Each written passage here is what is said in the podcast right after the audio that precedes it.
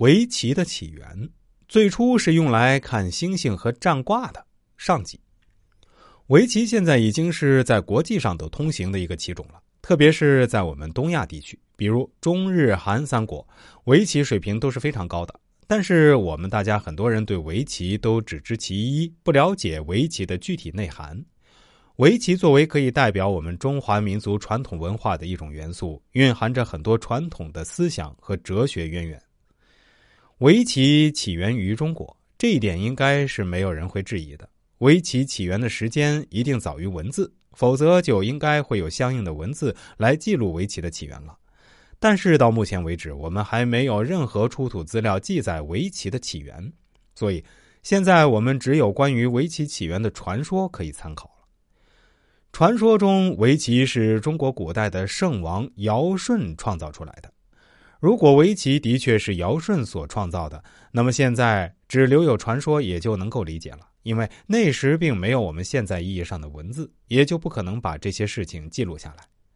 现在已经发现的中国古代时最早、体系比较完整的文字，众所周知是甲骨文。甲骨文是中国商代后期的时候刻在龟甲和兽骨上的文字。甲骨文至少晚于尧舜时代十个世纪，其主要作用是为了商代王室占卜记事。在甲骨文出现之前，占卜早已成为中国古代上层社会的重要活动，其理论和实践对中国文化的发展起到了至关重要的作用。占卜的早期理论基础之一是河图和洛书，虽然关于河图和洛书的出处传说有很多种说法。但公认的是，在中国古代圣王大禹治水时代，河图与洛书已经存在了。根据尧造围棋的传说，围棋的棋盘与棋石也出现于这一时代，与占卜的早期理论基础河图与洛书似乎有一定的关联性。吴清源是我国知名的围棋大师。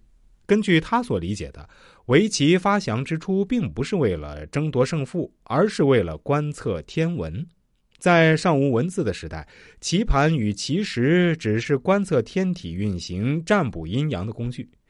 围棋的发明肯定跟八卦、周易有关系，所以传说尧发明了围棋是这个道理的。他用占卜工具发明了围棋，或者换一种说法，围棋。很可能从一开始就是一种占卜工具。